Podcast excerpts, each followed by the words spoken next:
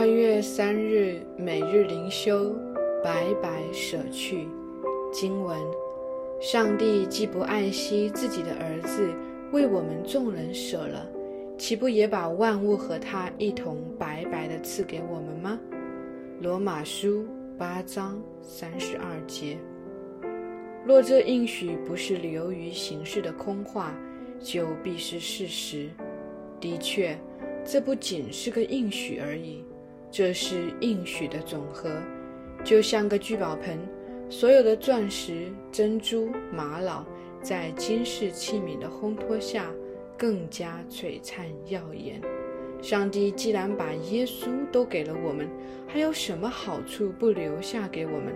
还有什么祷告不蒙应允？天上地下，若有什么需要，他总会赐下。我们还忧愁什么？若上帝有所保留，他就不会白白把他独生爱子赐给我们了。我今天要什么？我只要单纯的、迫切的向上帝求。上帝绝不是小气、很勉强才给礼物的上帝，他是乐于施恩的天父。他按着自己心意赐下他的独子。当然，无人胆敢向他提议求这个礼物，因为这太僭越自大了。而是上帝甘愿无条件地将他的独生爱子赐给我们。如此，我们还不能信任上帝会赐给你一切。祷告并不一定要苦苦哀求或奋力挣扎才有效。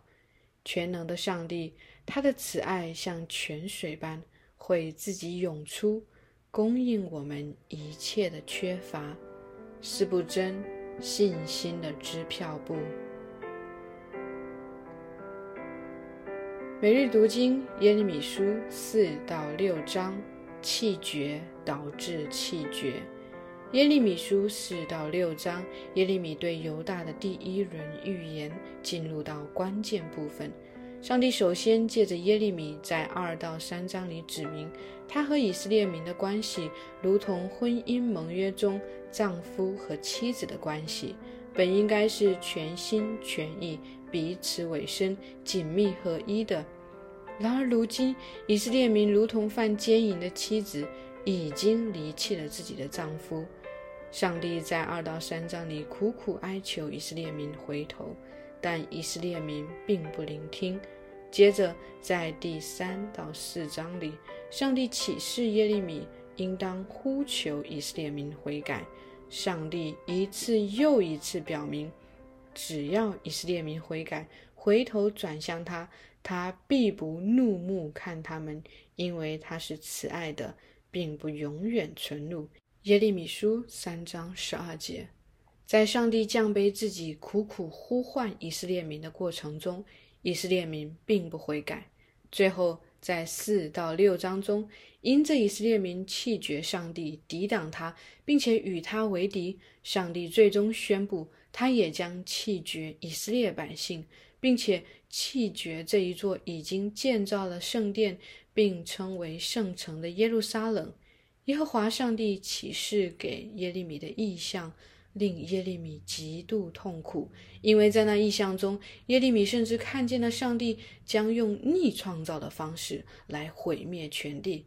四章二十三节，耶利米说：“我观看地，不料地是空虚混沌；我观看天，天也无光，大山小山都摇动，飞鸟躲避，天地变为荒地。”上帝说：“我言已出，我意已定，如同创世一样。上帝用他的话语创立世界，上帝最终也要用他的话语来审判全地。”接下来的第五章一整章是上帝对耶路撒冷罪恶的控诉。这座本来蒙上帝特别拣选、分别为圣的城市，并且本来建有圣殿和至圣所，使上帝可以居住的城市，如今因着罪的入侵和毁坏，人心变得刚硬、冷漠、自私，良知在这里已经泯灭，公义在这里消失了，剩下的只有诡诈、杀戮、欺压、奸淫。不要对此感到惊讶，也不要以为这是堕落耶路撒冷独有的画面，因为这正是我们今日的世界。我们所生活的世界和我们自己个人每一天所对抗的罪恶破坏力正是如此巨大。曾经圣洁的子民，如今已经完全被罪恶所奴役并洗脑，以至于上帝指出他们有眼不看，有耳不听。百姓对上帝的弃绝，导致了上帝对百姓的弃绝。进入到第六章里，那些一直拒绝上帝的百姓，如今将要认识到这点。数百年来，他们的不顺服以及所累积的罪恶将被清算。犹大拒绝了上帝的话，也拒绝了上帝向他们所指明的道。现在需要预备忍受敌人的入侵和战败的痛苦。耶利米在这一章里的工作，就是要证明并宣告犹大已经成为一块被弃的银渣。耶利米书六章三十节，被耶和华所丢弃。在六章结尾处，上帝在这里描绘了一个值得我们深思的人物关系。他设立耶利米在民中作为试验人的，使他可以试验百姓的行动。想象一下，耶利米是代表谁来发出先知性言语的呢？代表上帝。因此，当一个人拒绝耶利米的时候，本质上其实是在拒绝上帝。因此，耶利米就成为一个试验的工具。许多人或许会假冒为善的说：“我相信上帝，我信靠上帝，我敬畏上帝。”但是，当他们一听见耶利米口出凶言，其中对充满了对耶路撒冷极其悲观且灾难性的预言之后，他们或许就会咒骂他、抵挡他，因为他们只想听见吉言，不想听见凶言。这样试验的效果就达到了。弃绝耶利米的，就是弃绝上帝，上帝最终也将弃绝他们。联想到今日的教会，我们并非要将一切传道牧师都延伸为耶利米，但是当一位牧者的确忠于圣经来传讲天国的信息时，他就是圣经的发言人，是为上帝说话的人。他的言语或许与属世的潮流及世俗的享受相违背，令人听着刺耳扎心。但他的话语同时也是在做一个辨别和试验的工作，来辨别哪些人的心是归向上帝，哪些人的心是抵挡上帝。这是很显然的，并非每一个来到教会中声称要聆听上帝话语的人都真的如他们口中所说。其中有一些只想听符合自己心意的话，而抵挡上帝公义的信息。当然，另外一方面，每一位牧者也都应该为自己的传讲负责。他们的职责就是要忠心的以上帝的话语为王，正确分解上帝的道，使那些真正热爱上帝的人得蒙造就，并且显明那些假冒为善之人心中的不义。耶利米的预言预示着整本圣经宏伟的蓝图又来到了一个重大的时刻。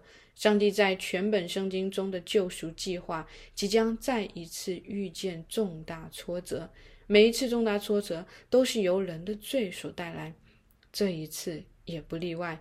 以色列百姓的罪逼迫上帝最终必须弃绝他们，并且弃绝属于自己的圣殿和属于自己的城市。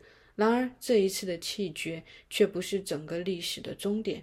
上帝已经预备了一个未来的终极拯救与复兴，就是赐下他的独生爱子耶稣基督，成为那座新的圣殿，并且重新召聚一群属他的子民，使他们在基督里领受圣灵的内住，与基督一同成为圣殿。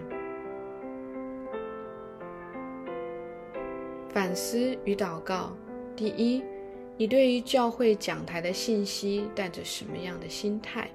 一位牧者如果不忠心传讲上帝的话语，会对一个教会带来什么样的危害？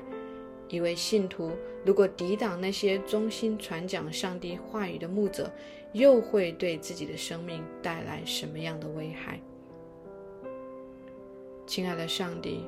我感谢你每一天在我生命中向我所施的慈爱与保护，主啊，我曾经犯罪，堕落在罪中，也曾经因着罪的引诱而弃绝你。然而，你并没有因此而将我丢弃，而是用你的慈绳爱索引导我，用慈爱的恩招呼唤我，使我刚硬的心慢慢变得柔软，以至于可以向你敞开，来亲近你。主啊，在我这一生的成圣之路中，求你仍然用你的慈爱引导我。求你因着基督为我在十字架上所成就的救恩，就止息你的愤怒，使我可以在你的恩典中不断前行。如此仰望祷告，是奉我主耶稣基督的名求，阿门。以上读经分享与祷告来自杨文浩传道。